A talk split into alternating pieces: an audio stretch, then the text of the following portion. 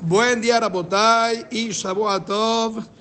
Nos canceló el Hajam, eh, el Shiur tenía un compromiso que salió, pero bueno, igual decimos un libre Torah en el desayuno. Estamos hablando de las diferentes situaciones que se pueden suscitar por tener ahora dos Adar, a diferencia de los años que no son bisiestos, que hay uno. Y parte de lo que puede llegar a suceder es que normalmente cuando hay un solo mes de Adar, ¿cuántos días tiene el mes de Adar normalmente? 29. Rosh Hodesh de Nisan es solamente un día. Eso es en años comunes. Pero cuando hay doble Adar, este mes de Adar, por ejemplo, que estamos en Adar Aleph, va a tener 30 días. De manera que Rosh Hodesh Adar Sheni va a tener dos días de Rosh Hodesh. Y el primer día de Rosh Hodesh de Adar, de Rosh Hodesh Adar, segundo es la boda, no se olviden. Pero eso va a ser justamente 30 de Adar. Normalmente no hay día 30 de Adar, si fuera solamente que hay un solo día de Adar. Entonces, ¿qué pasa con un niño que nace el 30 de Adar primero? Que el año que entra, ese día de 30 de Adar no lo va a ver porque no va a ser día bisiesto. ¿Y qué pasa si dentro de 13 años que sea la bar mitzvah de ese muchacho tampoco va a caer año bisiesto y va a ser y va a tener que hacer bar mitzvah. Entonces, ¿cuáles son los diferentes, don Abraham, los dos lados de la moneda que tenemos para definir cuándo se hace el bar mitzvah de este niño o belatishbi?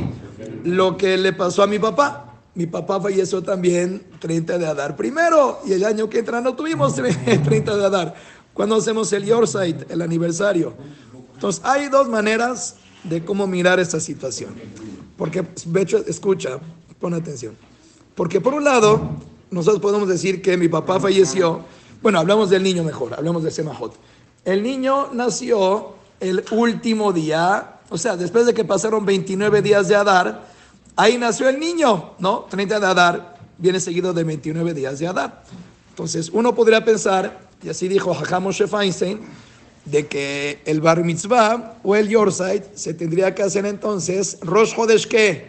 Nisan, después de que pasen 29 días de Adar. Por otro lado, el Magen Abraham y otros dijeron, momento, momento, momento. No podemos desentendernos que también el 30 de Adar Aleph, de alguna manera, es el primer día de Rosh Hodesh de Adar. ¿Qué quieres? Esto se llama Rosh Hodesh Adar, y si es así, es el primer día de Adar, querramos o no, de Rosh Hodesh. Entonces, aunque sea que el próximo año no caiga bisiesto, el Yorkshire o el Bar Mitzvah se tiene que festejar Rosh Hodesh Adar. Entonces, hay un mes de diferencia entre la opinión de Ramoshe Feinstein y lo que dicen los demás, o Rosh Hodesh Nisan, o Rosh Hodesh Adar. La verdad que la costumbre nuestra es hacerlo así. Rosh Hodesh Adar, o sea que en ese día no existe el día 30, pero se llama Rosh Hodesh, y por eso tanto la Bar Mitzvah y tanto la Azkara el aniversario se harían exacto ahí, Rosh Hodesh Adar, o sea, el, el primer día de Rosh Hodesh Adar, en ese año que no es bisiesto, ahí se conmemoran los acontecimientos.